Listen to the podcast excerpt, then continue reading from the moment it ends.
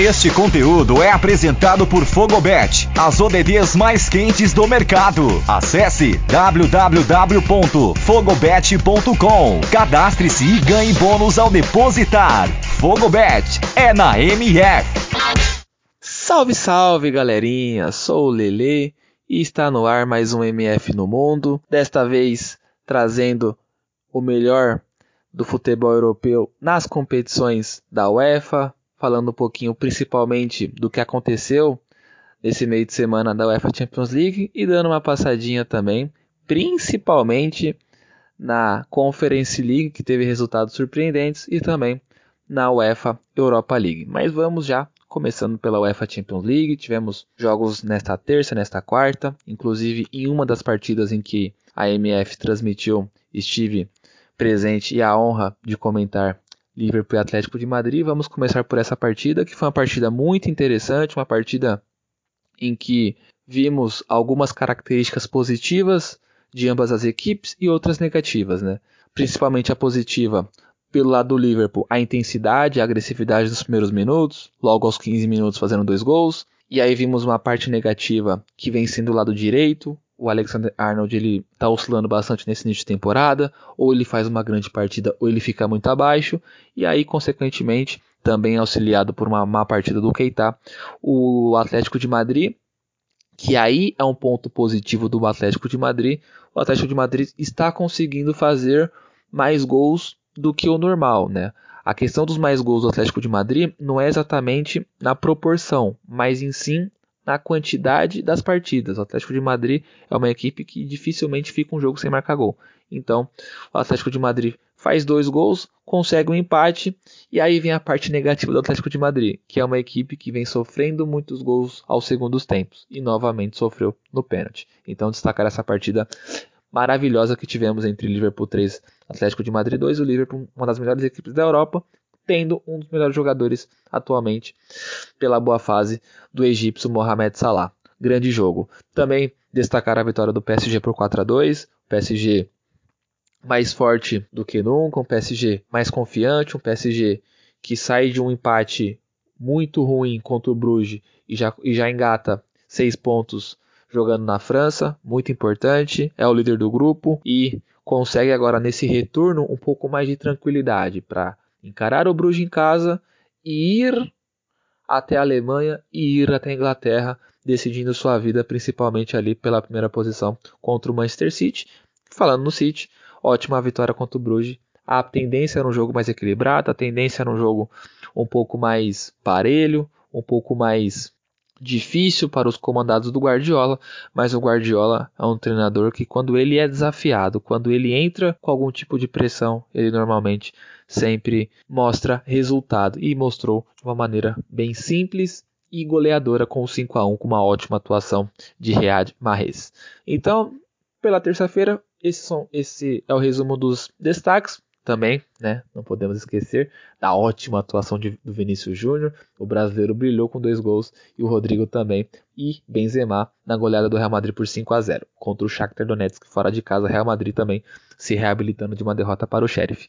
E na quarta-feira destacar Cristiano Ronaldo que novamente basicamente salva o emprego de Solskjaer. O Manchester United ainda é muito confuso, o Manchester United muito oscilante e o Manchester United que vem fazendo péssimos primeiros tempos novamente em um péssimo primeiro tempo. A Atalanta vai lá, faz 2 a 0, se impõe e mostra o porquê é uma das melhores equipes italianas nas últimas temporadas. Mas aí o Manchester United com a sua força, o Sancho entrando muito bem, Bruno Fernandes fazendo uma partida espetacular, consegue a virada com auxílio do Robozão que decidiu ali nos últimos minutos. Então, basicamente, o resumo da quarta-feira foi extremamente Cristiano Ronaldo. Também tivemos a vitória do Chelsea, uma vitória importante, que ainda não garante a liderança, mas garante ali uma sobrevida depois de perder para a Juventus. A Juventus que vem fazendo um começo espetacular, nove pontos em três jogos, venceu o Zenit, um jogo muito difícil lá na Rússia e conseguiu a vitória.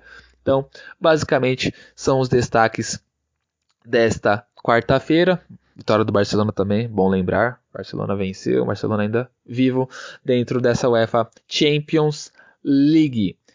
Vamos falar um pouquinho da Conference League, que é uma competição que vem sendo né, tratada com um pouco mais de timidez, uma, uma competição que vem sendo tratada mais por conta de Tottenham e Roma, as outras equipes que têm equipes muito tradicionais, mas são equipes um pouco mais inferiores tecnicamente nesse atual momento do futebol europeu, mas justamente Tottenham e Roma que levam a competição com um nível um pouco mais acima do que ela é, do que ela realmente é, decepcionaram nesta quinta-feira de nessa quinta-feira de Conference League, né? Principalmente a Roma. A Roma tomou um sonoro 6 a 1 do Blodman Glint, time norueguês, time que vem crescendo, time que é jovem, um time que tem um trabalho de base muito interessante, jogadores mais jovens metendo um sonoro 6 a 1. E vale lembrar, que a Roma vem sofrendo com muitas goleadas. A Roma tomou goleada do Manchester United na temporada passada, a Roma já tomou goleada do Shakhtar Donetsk em, em oitavas de final de Liga dos Campeões, a Roma tomou uma sonora goleada do Liverpool na temporada 17-18, justamente quando ainda, ainda, tinha um Alisson no gol, 5 a 2 Então, assim, a Roma vem sofrendo muito. Tomou goleada do Barcelona por 4 a 1 Então, assim, é uma equipe que ultimamente em competições europeias vem se acostumando a tomar goleadas e novamente tomou outra goleada, uma goleada que pode deixar sequelas para o restante, para o restante do ano, para o restante ali dos objetivos. A Roma tem um objetivo muito forte, voltar para a Liga dos Campeões de uma forma direta. A Roma não começou tão mal assim o campeonato italiano, mas vem de derrota para a Juventus, no confronto ali direto de meio de tabela, com a projeção para a parte superior. Então essa derrota, que foi com o time com muitos titulares, é uma derrota muito preocupante para a projeção dos comandados de José Mourinho. Lembrando, José Mourinho não vem numa boa fase, José Mourinho não está engrenando, não fez um bom trabalho no Tottenham, tinha feito um bom trabalho no quesito resultado no Manchester United, mas com muitas falhas, principalmente no gerenciamento do elenco, com muitas né, discussões ali entre os, entre os jogadores, principalmente com o Paul Pogba, que não tinha uma boa relação. Então, José Mourinho vai escancarando sua fase nessa Conference League com essa péssima atuação diante da Roma, quer dizer, com a Roma diante do Bodmin Glint, que é uma das sensações aí do futebol europeu através dessa vitória.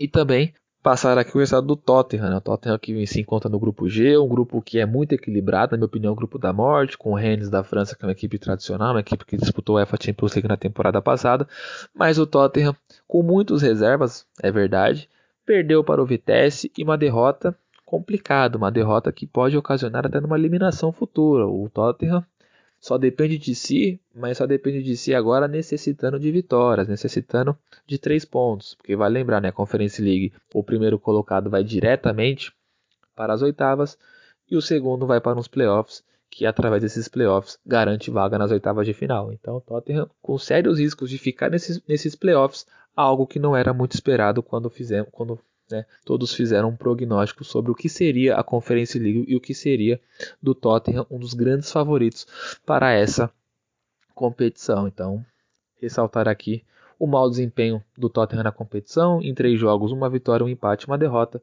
e justamente a derrota aconteceu nesta quinta-feira para o Vitesse, que é uma equipe interessante, uma equipe que também tem um trabalho de base muito bom e uma equipe que normalmente acrescenta em seu elenco jogadores promissores de equipes inglesas ou de equipes tradicionais europeias. Né? O Vitesse tem esse trabalho muito interessante de pegar jogadores e lapidá-los para que as equipes que têm esses jogadores consigam utilizá-los melhor. Aconteceu recentemente com o Natan, que hoje é jogador do Atlético Mineiro. Aconteceu também recentemente com o Mason Mount, que hoje é campeão europeu com o Chelsea. Então, o Vitesse faz um trabalho bem interessante nesse quesito. E para encerrar, falar um pouco de Europa League e destacar a atuação de Lucas Paquetá, entrou no decorrer do jogo, ajudando o Lyon a vencer e garantir a sua primeira colocação no grupo. O Lyon vai fazer uma ótima campanha, três jogos, nove pontos, no 4 a 3 contra o Sparta Praga, um jogaço, e onde o Paquetá demonstrou toda a sua categoria e sua habilidade mantendo o 100% do Lyon dentro do grupo e vale lembrar que a Europa League, a partir dessa temporada, não são dois, e sim apenas o primeiro que se classifica. Então, vitória muito importante para manter o Lyon vivo e distante ali dos seus oponentes dentro do grupo. Mas é isso, pessoal. Sou o Lele, o Leandro Correa, e esse foi mais um MF no Mundo trazendo do que de melhor aconteceu nesse meio de semana das competições da UEFA. UEFA Champions League, UEFA Europa League e UEFA Conference League. Tchau, tchau e até mais.